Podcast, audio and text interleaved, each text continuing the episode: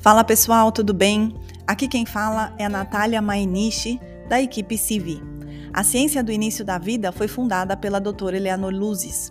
Esse podcast é um áudio da live que aconteceu no YouTube da CIV. Se você quiser conhecer mais sobre esses conteúdos, inscreva-se no canal Ciência do Início da Vida no YouTube e siga o Instagram arroba Ciência do Início da Vida Oficial. Para aprofundar ainda mais nesses conhecimentos, venha com a gente para a comunidade CIV um clube de assinatura com muitas aulas e muito conteúdo da doutora Eleanor. Acesse www.cienciadoiniciodavida.org. Até mais! O tema hoje é a relação entre o nascimento e as crenças limitantes. Crença limitante hoje em dia acho que é um tema que está bastante em alta. Muitos coaches falam sobre ela, sobre a gente liberar, é, tomar consciência, para poder ser a potência que nós somos, né? Liberarmos dessas crenças. Mas muita gente não sabe qual é a relação que existe entre elas e o nosso próprio nascimento. Eu acho que até por isso a gente podia, a senhora podia começar a aula de hoje falando sobre nascimento, a fisiologia do parto, a beleza do parto, é, como é que o corpo funciona, a beleza da natureza. Como, vamos começar por essa parte, doutora. Que tal? É, uma coisa muito importante é uma coisa muito, muito, muito simples ah, nós somos mamíferos. Então, todos os mamíferos do planeta nascem naturalmente. Né? É, isso, quem tem animal em casa já viu. É aquele gatinho que escolhe aquela gaveta. E geralmente o quê? Quente e escuro. Presta bem atenção nesses dois elementos que são muito importantes. Qualquer mamífero faz isso. E também ele sente o cheiro e ele só vai parir no lugar que ele se sente seguro. Ou seja, é o lugar que ele bem conhece, mais conhecido dele, é o território dele. Né? Então, e se ele sentir o cheiro de, de outro animal, ele joga cortisona, joga adrenalina no sangue, para o trabalho de parto, aí ele corre e aí, de novo, quando ele não sente cheiro de nenhuma ameaça, aí ele libera ocitocina e vai para. Então, nós, como todos os outros mamíferos, temos essa mesma característica para parir. Nós também temos a tendência ao grude, ficar juntinho, e a, o aleitamento. Essas três coisas nos definem como mamíferos. Então, isso é que é o natural. Então, é, é aquela coisa. Hoje que muita gente tem animal em casa, é só observar. É a mesma coisa. Tipo assim, o gato, o cachorro podem ensinar a você quais são os seus comportamentos que você deve respeitar. Porque o que aconteceu? Todos os animais não têm lobo frontal. Nós temos. Isso permite que a gente repita, medite e um monte de coisas mas também aprenda coisas que não são verdadeiras. Aí é está a ilusão. O animal não se deixa iludir, nós sim. Então, por isso que é tão importante, durante todo o tempo da gestação, conversar com o bebê, usar telepatia, mas bastante, que é para se reconectar com o teu eu superior. E aí você vai funcionar como mamífero, que você é. Então, esse período da gestação, por exemplo, eu ouço ainda muita gente falar de aumentar a massa muscular. Não. Eu já mostrei aquele livro, Quando o Corpo Consente, da Thérèse Bertherat, que é exatamente o contrário. É relaxar. Aprender a ter todo um relaxamento, inclusive da vulva. Hum. Doutora, mas a senhora disse do ganho de massa muscular ele não é indicado só para gestante ou a senhora está falando no contexto geral, para todo mundo? Porque Quando o Corpo Consente é um livro para gestante, certo? O livro, é, muitos livros para gestante falam de pilates, falam de aumentar a massa muscular. E ah, de então fato isso acontece. Ou então, uma coisa que vem já de alguns anos. Gravidez não é doença, portanto, mantém a tua atividade se você anda de bicicleta não sei quantas vezes por dia, ou não sei quantos quilômetros, se você pratica isso, aquilo, aquilo outro, continua praticando. Não, porque você aí não está preparando a consciência legal que você tem que ter da tua vagina que você adquire pela boca, temos exercício com a língua, e você não sabe fazer exatamente o. Não é relaxamento, é alongamento. O alongamento é a chave de encurtar o trabalho de parto. Mais uma pergunta, doutora. A senhora acabou de falar da relação entre a boca e a vagina. Eu já li sobre isso, entendi o que a senhora está falando. A senhora não quer explicar melhor para quem não sabe que relação é essa, boca, músculo, músculos da boca e Gente, não, olha, não precisa grandes explicações. Você lembra que o primeiro beijo que você deu, você percebeu sua vagina? Não. Claro que sim. Você tinha não, 13 não... anos, 12 anos, você não entendeu, mas que alguma coisa, você, no que você estava movendo a língua, você sentiu a vagina. Isso é verdade. Há uma conexão. Então, aí é que tá. Tem duas coisas a fazer. Tem é, você mega relaxar a língua, que ela fique entre os dentes, bem relaxadinha, deitadinha. Quando você faz isso, você está fazendo uma percepção inconsciente da tua vagina. E interessa que você tenha uma essa conexão de permitir que a vagina se alongue. Basta aí, deixar realmente é, permitir que a, vagina se alongue. A outra coisa é, por exemplo, o marido pegar um óleozinho, dar uma esquentadinha, não, lógico, pouquíssimo, né? E fazer esse movimento na vulva. Eu ouvi falar de isso? óleo de coco, doutora, de fazer massagem na vulva com óleo de coco. É, pode ser, qualquer um. Que, que dê satisfação para a mulher, né? Que ela goste daquele contato. E aí, aí ao fazer isso, o que, que acontece? Essa mulher não vai ter a mucosa, isso aí é para mucosa, a mucosa não vai lacerar, não vai cortar na hora que o neném, a cabeça do neném sair. Então, você fazer isso, simplesmente fazer isso, fazer isso, mais nada. Quer dizer, é, é tipo a preparação do corpo tem a ver com fazer alongamento ao ponto que você está muito bem com o quadril, está muito bem com essa cintura. E tem um, um exercício que foi criado pelo François Ami, Ami, Ami, ele é um francês que vive lá no Ideal Society, lá no Canadá. E ele é um osteopata. E ele bolou uma manobra genial, que é o, o homem que faz quando a mulher tem cinco meses de gestação. Ele fica de joelhos, segura o peso do bebê, e a mulher pode ficar que nem uma lioa, movendo as duas cinturas, alonga. E é lindo, porque eu vi isso e olha que esse casal era separado, hein? Eles estavam no seminário e, e ele era, sabe aquela pessoa que tá de má vontade? Então ele estava sempre dizendo coisas horrorosas, né? né? Questionando tudo. Mas na hora que o François pediu para ele, ó, oh, vem cá, fica de joelhos, pega a barriga dela e conversa com o bebê. Telepaticamente. Gente, eu que estava de frente para o olhar dele, eu, o homem, que era assim, sabe, meio louco, ele, a, a face dele também ficou suave. E ele parou de criar confusão no seminário.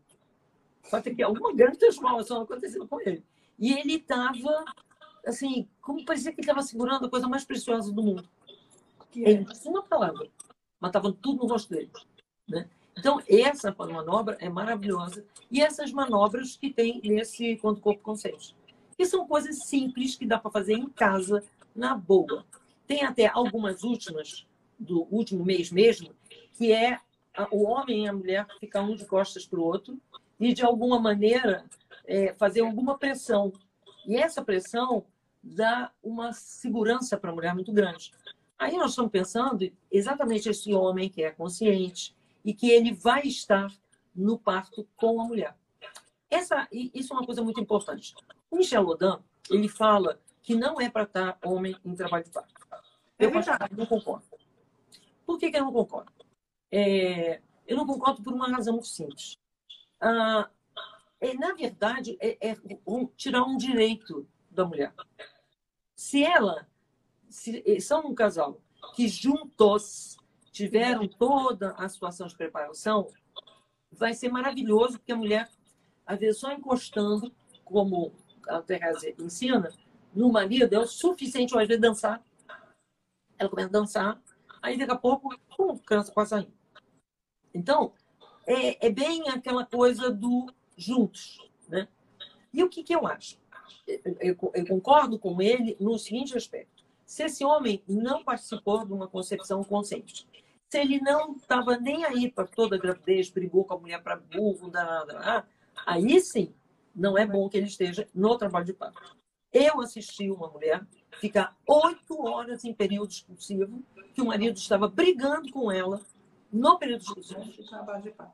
Quer dizer, o obstetra é que não soube colocar. É, eu meio que só faltei empurrar ele porta fora, mas mesmo assim ele meio que voltava e tal. E o obstetra estava ali concordando em vídeo, concordar, né? Porque isso estava atrapalhando bastante, né? Porque aí que está. Isso é uma coisa é, impressionante. Quando o homem não está tão consciente, a mulher não é que ela está também mega consciente. Por quê? Ela não mega consciente, entre ela se sentir abandonada pelo marido e atenta a, ao parto, ela vai preocupar, se preocupar de ser abandonada pelo marido. Aí nessa situação do casal que não está preparado, aí nessa hora e ele era tinha nascido de cesárea e começou a gritar que tinha que ser cesárea, que tinha que ser cesárea. Ah, uma doideira. Aí, então, é necessário que, que este homem e essa mulher ambos estejam trabalhados, preparados. Aí ele é uma soma. Por exemplo, quantas mulheres eu já vi pedir encostar as costas do marido, puf, rapidinho pariu. Mas por quê? Porque ele, de alguma maneira, ah, abraçou aquela coisa do abraço pelas costas, é um abraço de proteção e ela se sentiu protegida. Rapidinho o parto aconteceu. Então, isso é muito, muito importante. A outra coisa que as pessoas falam, né, é, nesse ponto também o Michel Ludan colocou essa história de parto na água. Posso voltar, doutora? Deixa eu voltar um pouquinho. Antes da senhora entrar na parte da água, eu queria perguntar uma coisa. O, o doutor Michel Odan, então, ele não concorda com o homem ali na cena do, do parto. Não tem, mas a senhora discorda disso. Não tem uma coisa que ele mesmo fala, e aí eu queria saber a opinião da senhora, que o homem ali ele está doando adrenalina para a mulher, quando ela na verdade precisa estar tá com é, ocitocinada e uma outra mulher doa para ela feromônio, não é isso? Depende. Aí é que tá. Tudo depende da consciência. Um homem que ele se preparou junto com essa mulher para uma concepção consciente, ele teve o tempo todo na gestação, batendo papo, conversando com o bebê. Ele não está adrenado. É adrenado quem não se preparou. Se ele não fez o renascimento dele, se ele não tirou ah, os traumas do parto dele. Como esse porque homem, que gritava que a mulher tinha que fazer cesárea porque ele não tirou cesárea. É isso que eu ia falar, ia ter memória do próprio nascimento dele, né? Claro. Se eles não se prepararam, a coisa é complicada. Né? Mas, se não, quer dizer, a ideia da ciência da vida é prepara para a concepção. Prepara para a concepção. Aí, tu prepara, tanto é que existem homens que fazem parte da mulher. Numa boa. Teve uma, pessoa, teve uma pessoa que comentou aqui: tem bebê que só nasce quando o pai chega. Tem. E já que a gente está falando de a mesma coisa com a morte? Aquele indivíduo ou aquela mulher que só vai embora quando X filho chega. É verdade para despedir? Existe. Existe. É, é, é, a mesma coisa. Eu me lembro que, um caso que foi muito interessante, que o casal é, fez curso comigo e eles se prepararam bastante, bastante, bastante. E aí, na hora do parto, foi muito legal. Na hora do parto, ele estava tão indo com aquela situação, tão, tão dentro da situação, que a parteira disse assim: Ah, a neném vem agora. Aí ele disse: Vem não. Aí a segunda vez a parteira. Ah, mas agora ela vem. Vem, não. Aí quando a neném deu o sinal para ele, aí ele disse, agora vem. Olha que conexão. Então não tem adrenalina aí. Tem muita ocitocina e muita situação amorosa e de telepatia. Porque a, a telepatia é uma mega comunicação que o homem desenvolve durante a gestação também com o bebê. E aí, ele está vendo, ele está sabendo, ele. Aquela história, não vai fazer exame, não vai não. A, a, a neném falou comigo, eu tive um sonho com ela, ela disse isso, disse aquilo, disse aquilo outro. Enfim, é exatamente essa preparação. O parto, é, a nossa sociedade cria uma situação muito estranha, que nenhum animal faz, que é o parto só existe na hora do parto. Ah. Não é isso. É toda uma gestação, toda uma ligação que precisa haver desse pai com esse bebê, dessa mulher com essa criança e dos dois entre si. E tem, tem, uma parte... dos dois. Hum? tem uma parteira famosa aqui em São Paulo, que a senhora sabe quem é, que diz a mesma coisa. O parto, me... as pessoas me procuram por causa do parto.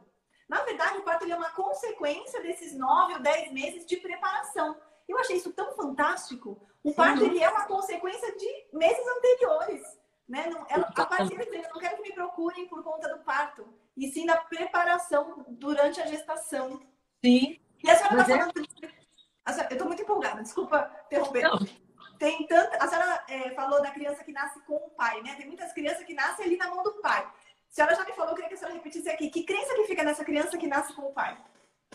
Um caso que, é, que a, a Ana Verval, que é uma doula holandesa, que é uma coisa maravilhosa. E era um garotinho que ela estava lá nos Estados Unidos. E ela, de doula, mas ela também é fotógrafa. E aí o bebê falou com ela telepaticamente. Aí o bebê falou para ela assim: tira a parteira e eu quero nascer nas mãos do meu pai. Aí ficou complicado, né? porque lá nos Estados Unidos há um rigor muito grande em relação às organizações de parteiros.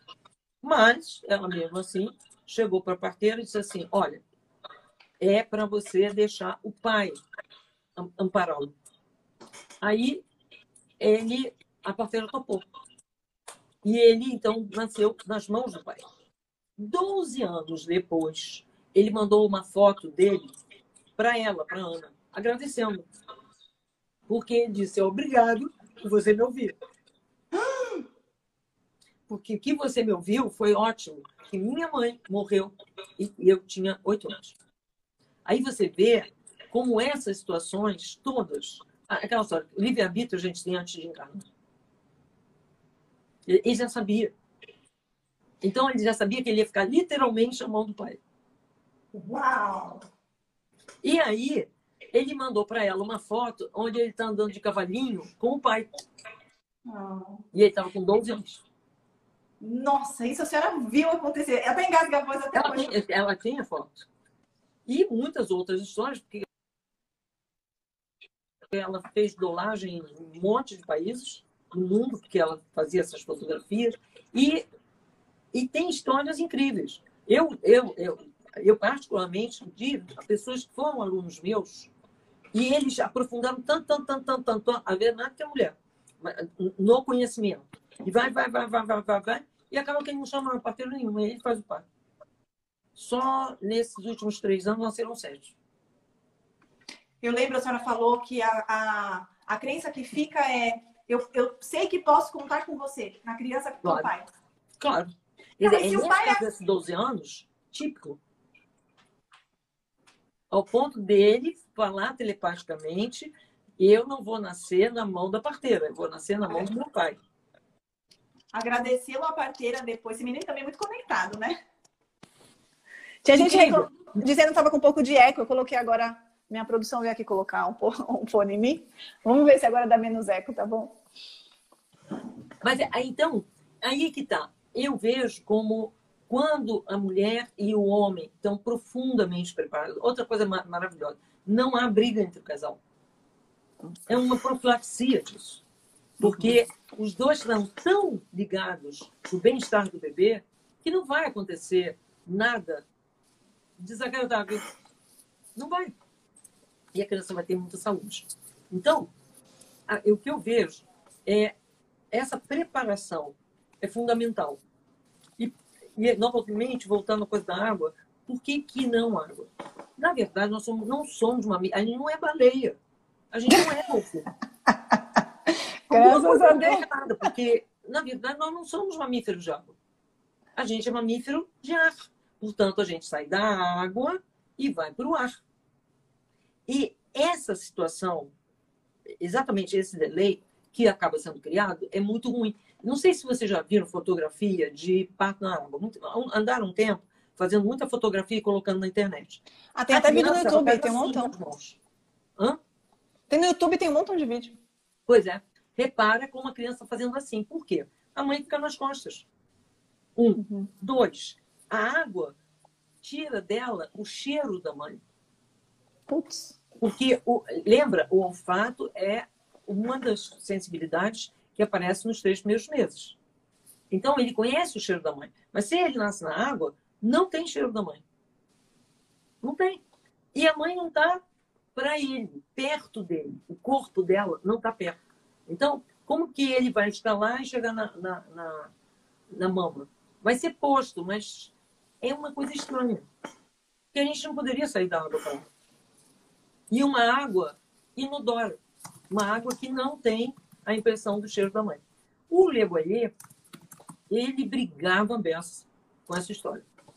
E ele dizia, isso é um retrocesso, porque nós seremos do fogo. Então, não da água. A água foi lá atrás. Os mesmos mamíferos, água. Mas do peixe veio para a terra, da terra, da água veio para a terra, da terra veio para o ar, e do ar agora tem que vir para o fogo. Então, o que ele sugeria na Europa, e se fazia, é nascer na, perto da lareira. Por quê? Aumenta a elevação espiritual. Nossa! Então, ah, mas aqui meio lareira fica meio complicado, né? Só para o sul. Mas é, bota uma vela. Ah, algumas velas. Uhum. Porque é essa evolução espiritual que tem que acontecer. Então, na verdade, ah, e essa é a coisa muito importante, o nascimento, como a morte, é um ritual de passagem sagrado. Absolutamente sagrado. Então, quando você vai fazer um, um, um ritual que é mega sagrado, com o que, que você tem que ter de cuidado? Barulho? Não. Se a mãe gostou de uma música que ela ouviu várias vezes durante a gravidez, bota música bota escuro, penumbra. E ela, e de alguma maneira, o marido fazendo massagem nas costas dela. Eu acho bem mais interessante receber massagem do marido do que da dor. Então, nada contra a dor, entendeu? Mas é melhor. Mais do marido é bom. Doutora, e quando já tem criança, já tem outros filhos? não é o primeiro filho que está nascendo? As crianças ficam em volta? Olha só, uma coisa fantástica é, se existe uma diferença de idade de seis anos, é muito bom que é o maior presente que uma mulher pode dar para uma filha é ela assistir o parto da mãe. Com seis anos. E é muito engraçado. Porque depois ela vai ficar brincando de parto um bom tempo. Putz. Ela pega uma bonequinha pequenininha e finge que enfia debaixo da Põe na barriga, faz um... Mentira. É, é muito engraçado. Porque aí com isso, ela, olha só, com certeza terá um parto mega tranquilo. Porque isso entrou no sistema anímico, em todos os sistemas dela. Uau. Aí agora você entende como a maior parte das parteiras são netas de parteira. Hum. E se for menino, com mais de seis, de seis anos? O menino, não. Porque uhum. o menino, até 12 anos, ele está no mundo da mãe.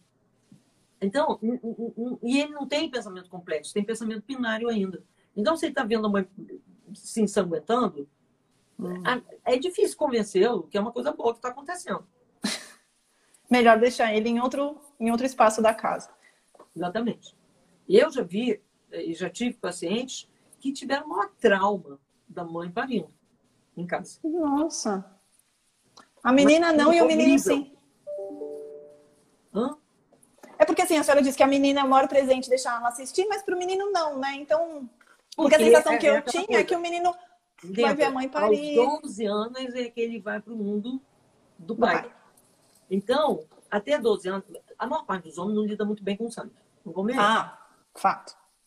É, aquele reflexo de tirar sangue, puf, cair desmaiado, é raro em mulher. Tem mulher que tem. É raro. Mas tem um monte de. Mãe, homem, rapaz.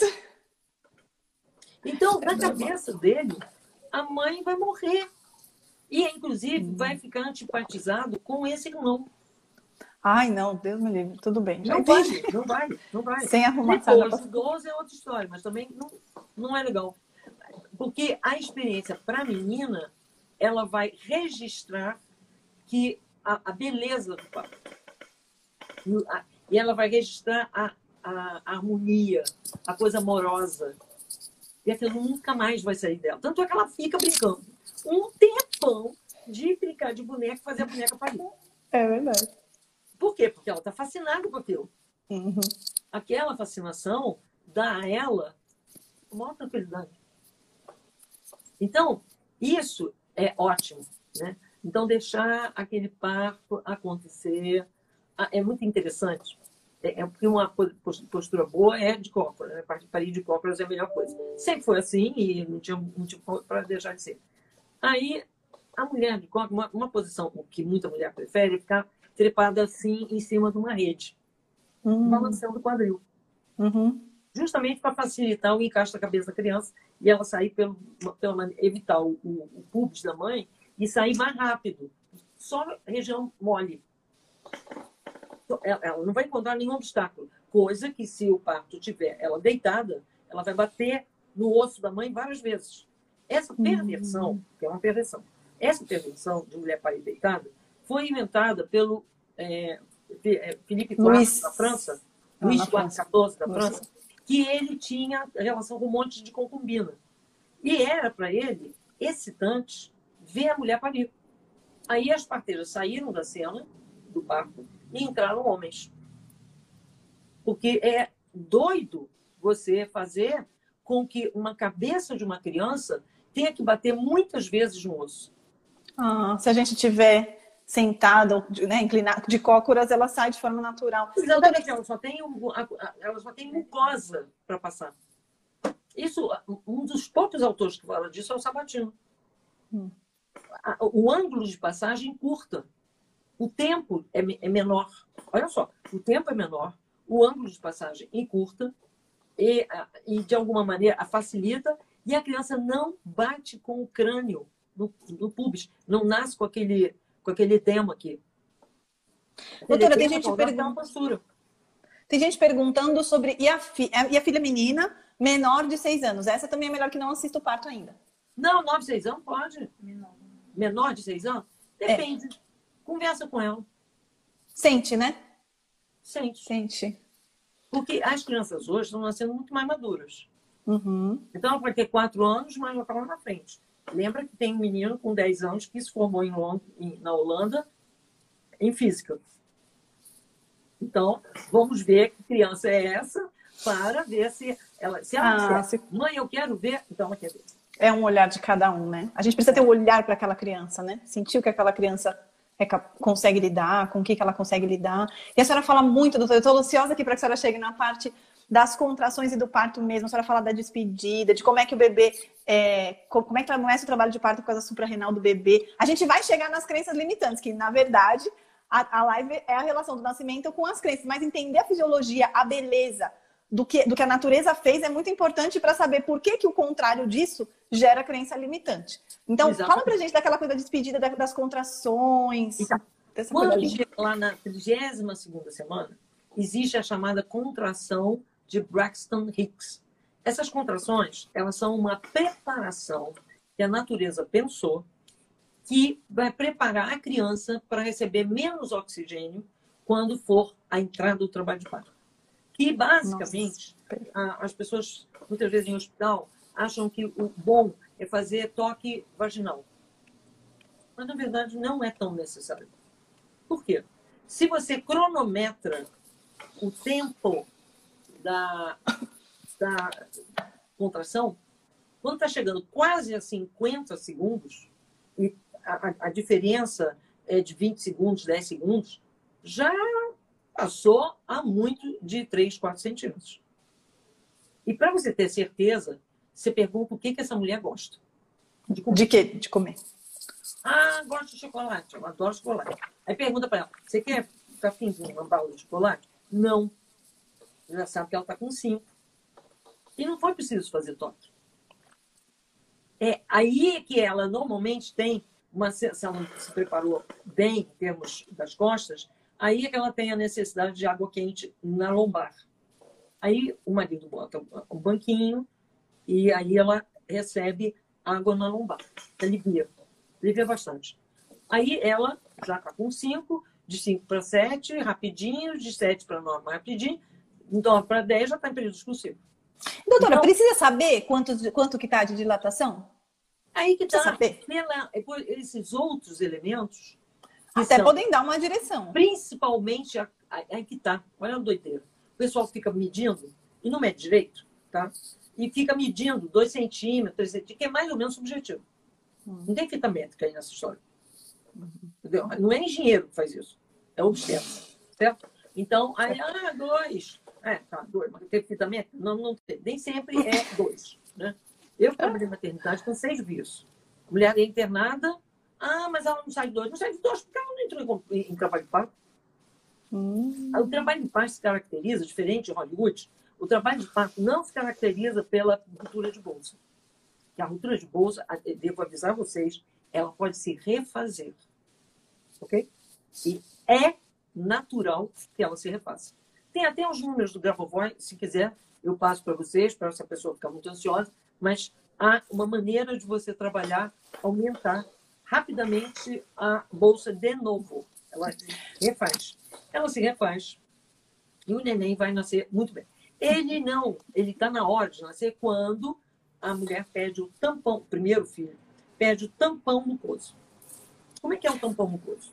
O tampão mucoso é uma geleia, praticamente uma gelatina, algo sanguinolento. É aí que o colo do útero, esse selo, puf, caiu. Caiu. A senhora falou esse de Hollywood. Tem ah? gente que não. A senhora falou de Hollywood. Mas tem gente que não vai entender. É porque nos filmes, quando rompe a bolsa da mulher, sai todo mundo correndo desesperado, como se o neném fosse escorregar num passe de mágica, né? É isso que a doutora quer dizer. Exatamente. Porque é aquela coisa. Em Hollywood, eles inventaram uma situação. Um, é só observar os filmes, hein? Normalmente são comédia. É, a mulher rompe a bolsa, sai todo mundo translocado, se enfia num carro, sai o carro completamente louco, ultrapassando tudo quanto é sinal fechado Aí o que, que entra no teu inconsciente? É mais perigoso parir do que morrer num acidente de carro. Nossa. Aí depois, você chega no hospital, a mulher chega no hospital, vem todos os médicos que estão no hospital para atender. Gente, em país nenhum isso acontece. Então todo mundo sabe que o sujeito pode estar infartando, que todos os médicos não vão sair para ir para a marca onde ele está. É bem Onde é mais perigoso parir do que ter infarto. Uau, essa é a mensagem que entra no inconsciente das pessoas. Uhum. Então, nada disso. Não é nada disso. A, a, a, bolsa rompe, e aí as pessoas ficam com a certeza pela repetição, que é quando a bolsa rompe que começa a trabalhar em parto. Não é. A, o que vai acontecer é a mulher vai no banheiro e ela, pum, perde o tampão do poço, que é o uhum. selo que fechava o colo. Quando esse selo abre, cai, você já está com dois centímetros. Porque ah. para ele cair, essa distância já aconteceu. Aí, o que, que você tem que prestar atenção? O tempo que começa e o tempo que termina a contração. As contrações vão ficando cada vez, o espaço entre elas é menor e o tempo de contração é maior. Então, se isso está acontecendo, você está francamente em trabalho de parto. E a contração, a barriga inteira fica dura. E aí entra em trabalho de parto. Só que nesse momento está havendo uma contração que é assim, ó. E o bebê sente assim. Ele já foi preparado, lembra? Na época da Braxton Hicks, que ele recebia menos, que tinha contração, mas são contrações não dolorosas. Então, mas ele já estava sendo treinado a respirar menos. Então, quando a mulher contrai o útero, a criança recebe menos oxigênio. Aí o coração dela vai fazer o quê? Bu, bu, bu, então, se o médico chega para você, ô parteiro, ah, criança não criança está disparado. Lógico. Você tá, Sofrimento você tá fetal. Tá tendo contração, ele tem que estar tá disparado. Mas ele já foi treinado para isso. Hum. E isso muitas vezes é colocado como está com risco de vida. Não é. É, sofrimento fetal é muito comum. Sofrimento fetal, nada. Ele está vivendo o abraço, ele está abraçando, abraçando, abraçando a mãe. que é o abraço final de quem ficou nove meses juntos. Então, vamos abraçando, abraçando, abraçando, abraçando. Tanto é que, pega ali, a, o, o Le Boyer mostra exatamente o nascer. Olha hoje. Tranquilinho. Deixa, coloca um pouquinho mais para baixo para a gente ver o título também, doutora. Ah, nascer sorrindo. Uhum. Então, como é que a criança vai nascer sorrindo se a, a mãe está relaxadona, curtindo aquele abraço de despedida? Ninguém conta isso para ela. Essa contração não é dolorosa. É o teu abraço. Você gosta tanto, tanto, tanto, tanto do neném. É tanto, tanto, tanto amor que você abraça forte. É outra história, tem outro significado. Tem outro significado. Completamente diferente. Aí ela abraça, abraça, abraça, abraça. E a criança entra em trabalho de parto. Ela joga supra, da suprarrenal dela, ela joga adrenalina, ela joga cortisona, descola a placenta. Esse é o momento do nascer. Aí a mãe, o frontal da mãe, começa a liberar é, a pituitária, enfim, tudo, todos os, todas as glândulas começam a funcionar para liberar todos os 12 a 13 hormônios que a mãe precisa liberar para o parto acontecer. Então, é de hormônio para hormônio. É basicamente assim, é uma comunicação de hormônio para hormônio. E aí, a criança, ela meio que se fica ajoelhada e joga a cabeça para frente. É a parte que ela ajuda. Porque ao jogar para a cabeça para frente, já está em cima da vulva. E a vulva que foi preparada, alarga com maior facilidade. Sem lesão, que também foi preparada a mucosa. Então, a criança vem, e no que ela vem, não tem que chorar. Chorar não é sinal de saúde. Respirar é sinal de saúde. E como que eu vou saber que o neném está respirando? Bom, primeiro não é esperar que ele não esteja. Mas, enfim, eu pego, coloco ele em cima da mãe e muito frequentemente ele vai engatinhando até, pulando. Aí ele vai, tchum, pega a mama da mãe de cara, porque tem o mesmo cheiro do líquido amniótico, e aí olha para a mãe. Olha e suga, olha e suga, olha e suga. Por quê? Quando ele estava no útero, ele não, nunca tinha sentido fome. Hum. Porque ele recebia direto é, o, o, sangue da mãe. Tudo que ele precisava. Agora não tem. Tem um pouquinho. Porque você não vai cortar o cordão umbilical até parar de bater. Quando ele para de bater, aí você corta. Preferência, o pai deve cortar. Ritualisticamente, tá? Então, aí a criança fica lá tomando oxigênio por duas vias ela come... olha só quanto isso é importante. Ela começa a respirar por, pela via alta, mas ela está recebendo oxigênio pelo cordão.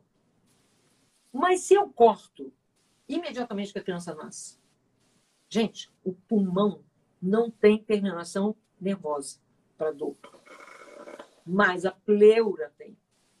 Então, se a criança tiver que abrir todo o pulmão de uma vez só, a pleura é uma dor tão grande. Essa é a razão que as pessoas associam morte a medo. A dor. Porque tchum, quem teve cordão umbilical cortado devagarinho, no tempo certo, tem medo da morte. Nossa, a maioria de nós tem, a maioria de nós da, de, da nossa geração, de todas as gerações, de quem está assistindo aqui.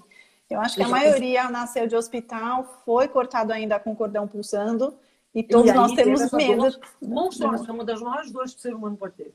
Levando em consideração que o Anand, em 1987, provou que fetos, até e a criança depois de nascida, até quase dois anos, ela tem 300 vezes dor mais que o adulto. Então, Nossa. é uma dor que a gente nem sabe que dor é. Por quê? Por quê? Me, me explica por quê. Porque eu não posso esperar cinco minutos? Três minutos? Então, eu tenho que submeter esse ser a uma dor tão forte que ele vai manter isso dentro dele até o dia da morte dele. Para e pensa. Olha a crença. Agora, faltando uns 12 Aí, minutos para acabar a live, a gente entra na crença limitante. Exatamente. Deixa eu falar uma coisinha, doutora. Faltam 12 minutos para terminar a live. Teoricamente, o Instagram cai, a live cai quando atinge o tempo limite. Já me disseram que não necessariamente hoje em dia ele está caindo com uma hora. Então vamos falando, a senhora vai falando, vamos, tentar ver. concluir o assunto. Se cair, tá, isso.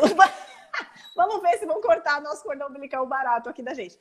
Se cortar e cair, a gente já se despede. Um beijo, já nos despedimos agora. Um beijo, pessoal. Nos vemos semana que vem. E vamos rolando. A hora que cair, caiu, tá bom? Tá, beleza.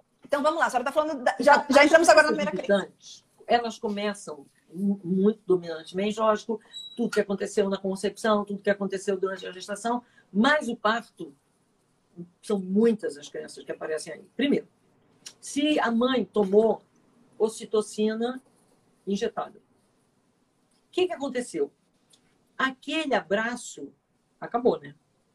O que virou um espremedor de laranja. Uhum. Então, a criança se sente expulsa com violência. E ela espera o quê?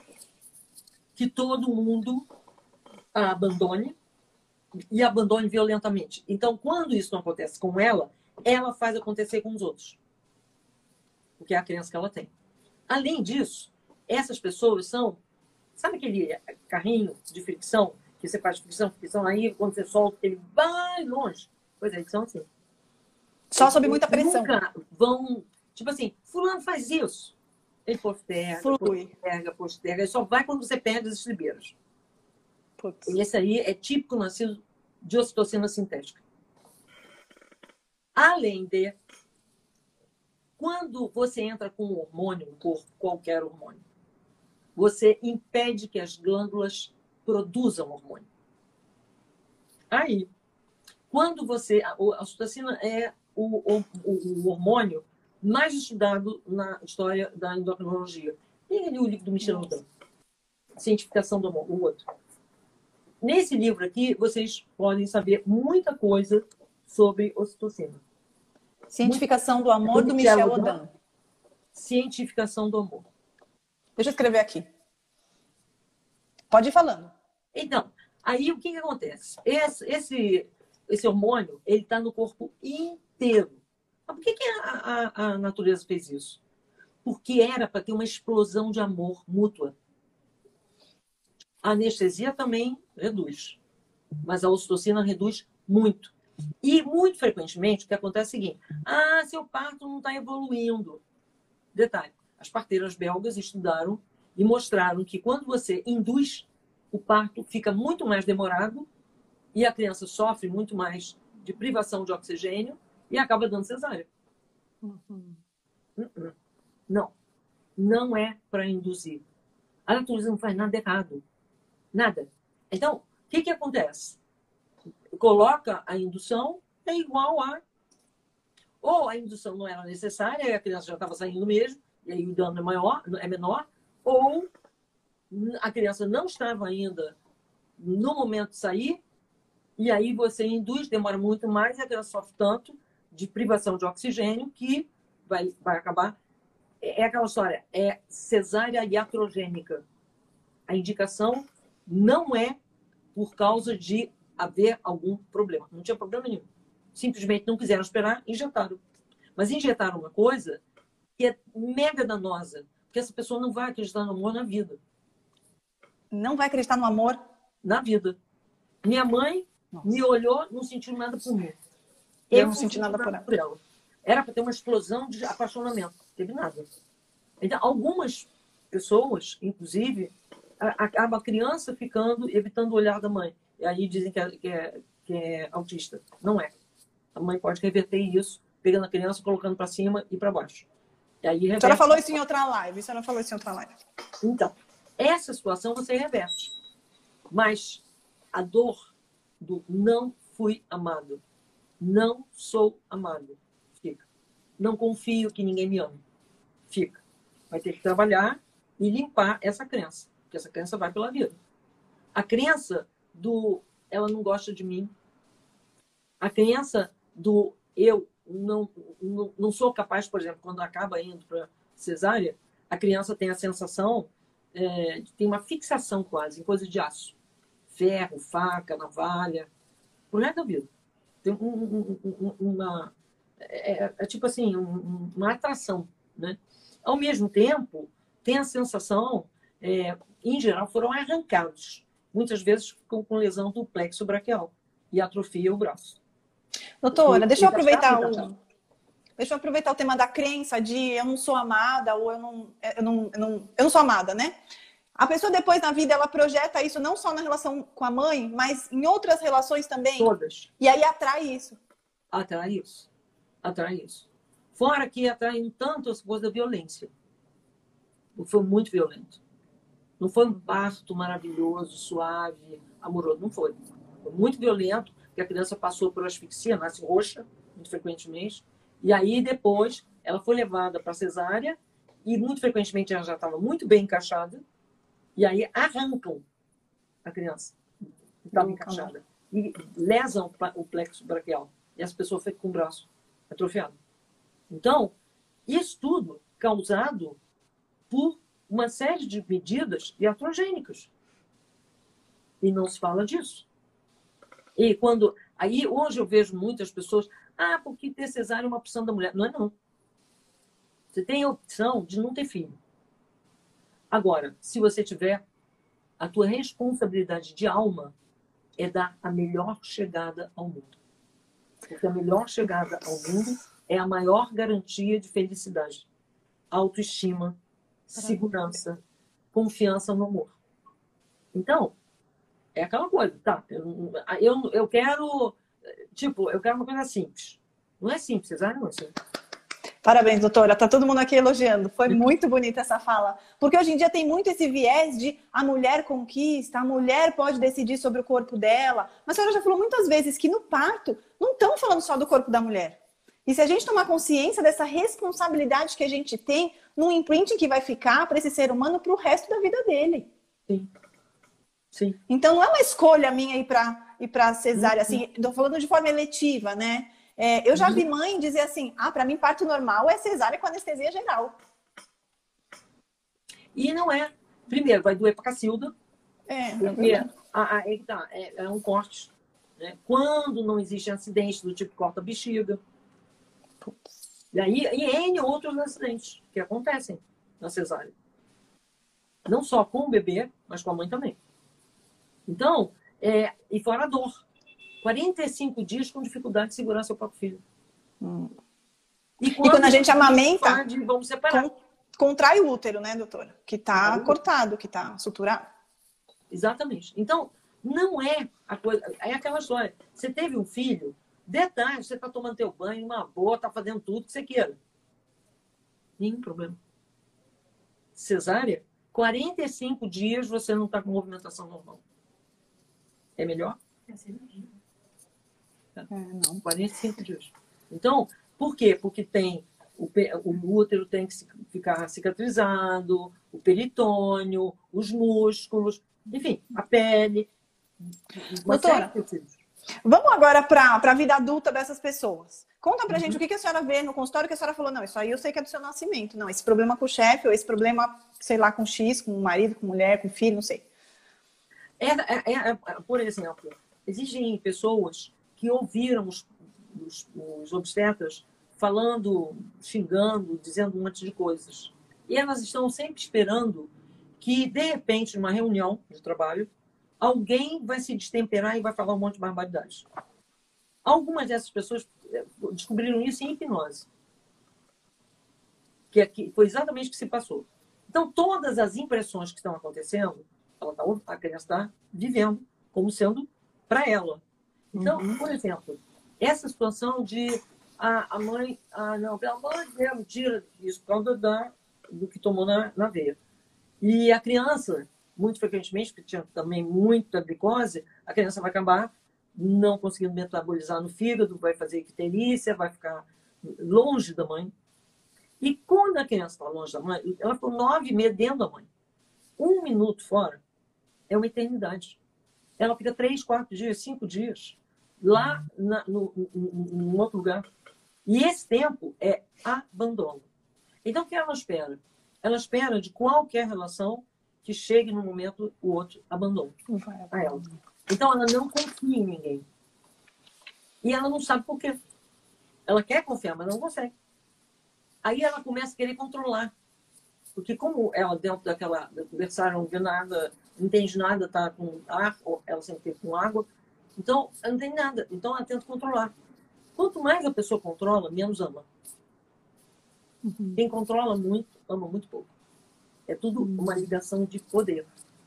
Então, essa ligação de poder, ah, não, é que essa pessoa não cara. Não, nasceu desse jeito. Então, quais são as informações que ficaram? Se muitas práticas de tubo pelo nariz, tubo pela boca, tudo saiu com sangue, quando a pessoa faz nascimento, aparece a sensação de sangue saindo do, do corpo. E dói, e dói. Então, é tipo assim, essa pessoa vai ter pânico de prova. Porque ela vivencia aquilo como estão me provando de tudo quanto é jeito. Hum. Teste do pezinho, teste não sei o quê, teste não sei o que mais. Aí a pessoa chega perto de uma prova, ela sai, do, sabe, sai dos eixos. Ou até prova assim, sabe quando eu tenho que argumentar com alguém para mostrar ou para provar que eu tô certo, ou, o meu ponto de vista, não necessariamente que eu tô certo, mas a pessoa não consegue nem sustentar um argumento, se perde no raciocínio. Tem alguma coisa a ver com essa história de eu querer provar algo e nem conseguir? Eu tenho pavor de provar. Passar por uma prova, provar né? Vai causar dor. O outro vai me humilhar. O outro vai me jogar lá no chão. Doutora, aí é, vai que cai aqui, eu já queria fazer essa pergunta. É, eu acho que eu nunca acessei, por exemplo, é, de forma tão profunda, algumas crenças do meu nascimento no renascimento, porque a senhora indica muito o que fazer. Agora que a gente já nasceu, já foi assim. Ah, a senhora indica muito a terapia do renascimento, porque o renascimento vai desfazer as moléculas, as células dessas memórias, né, os neuropeptídeos. Mas eu percebi muitas vezes que só de eu tomar consciência de como foi o meu nascimento, mudou muito a minha percepção já e meu posicionamento em algumas coisas na vida. Não Sim. necessariamente o renascimento foi o único, o renascimento é muito profundo, é fato, né? E ele libera a célula que traz a memória na gente. Mas quem está aqui, está tendo acesso a essa informação, já é muito valioso você saber assim, poxa, eu nasci de cesárea, por que será que o final dos meus projetos eu não consigo concluir sozinha? É exatamente. A coisa toda que a gente precisa buscar é consciência. Isso foi por causa disso, caiu a ficha. Legal. Não precisa necessariamente que a ficha só caia. A natureza fez tudo muito maravilhoso. Então não precisa que só caia de uma única maneira. Pode cair de muitas. De repente, só de você ouvir essa observação, só de você estar aqui ouvindo essa live, coisas na tua cabeça caíram sobre o seu nascimento, sobre o nascimento do teu filho. Por que foi? Porque ninguém te informou dessas coisas. Então, não se sinta culpada, pega a culpa, ó. E amassa, amassa, amassa e joga pela janela. Não serve para nada. Só serve para você ficar olhando para parede e sofrendo. Não, não, não, não. Você podia fazer o melhor que você podia fazer. De acordo com tudo que tinha sido oferecido a você, de conhecimento. Então, ah, meu filho está com. A única coisa que eu te digo é: ninguém fica com crença por resto da vida. Você, Olha, cada crença é, des... é passível de ser desfeita. Como você está desfazendo tantas? Então, há N maneiras de desfazer. Eu acredito até que no futuro, quando as pessoas tiverem elas próprias a memória acástica da vida delas, da alma delas, elas vão desfazer tudo. Então, calma, nós estamos indo para lá, a gente está indo para uma grande transição planetária. Então, tudo vai ser fácil, muito mais fácil do que é agora. Nós dificultamos bastante o nascimento desde lá do Luís XIV. Mas não é tanto tempo assim. Então a gente pode reverter. Aqui no Brasil, a, a saída das parteiras aconteceu em 1957 em São Paulo. Então não tem tanto tempo assim. Nós podemos sim nos livrar de qualquer coisa. Cada vez onde surgir recursos cada vez mais rápidos. Perfeitamente possível. É isso que era nesse tempo que nós estamos. Agora, vamos agora cada vez mais ter mais recurso de limpar essas crenças. Sem dúvida. E a consciência é o ponto-chave. Você tem consciência, acabou a crença. Vem a consciência do jeito que vier. Uhum. O, o que eu gosto de lembrar é a solução. Sempre há solução. Ninguém está condenado a nada. E tem a aceitação e a gratidão pela própria história, porque nós tínhamos que passar.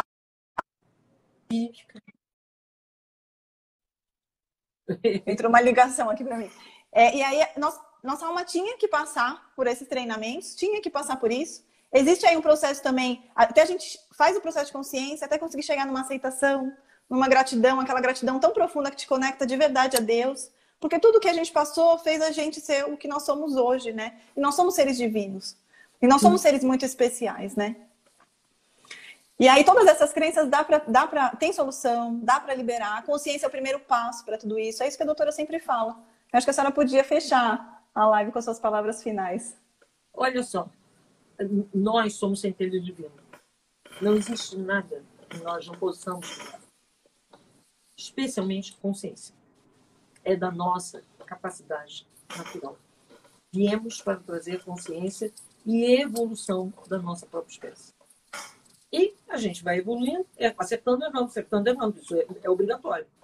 Então, apenas aceita, agradece, reconhece e ajuda seu filho, se ele ainda é pequenininho, muito, muito facilmente, com muito, muito carinho. É isso aí. E a doutora, em falar em ajudar o filho, a doutora tem aqui uma live sobre como curar o seu filho falando no sono REM. Então, vai lá também assistir. Aqui na, no, no Instagram da doutora, uma live complementa a outra. Então, na verdade, assim, se você chegou agora, se você está assistindo hoje, ou só pegou algumas aí, assiste tudo daqui a pouco, porque um assunto complementa muito o outro, é uma sequência, né? Um raciocínio todo. E essa foi mais uma live transmitida pelo YouTube e Instagram. Venha você também fazer parte da comunidade CIV e ter acesso a conteúdos exclusivos para os alunos. Inscreva-se através do link na bio do Instagram, arroba Ciência do Início da Vida Oficial, ou através do site www.cienciadoiniciodavida.org. Até mais!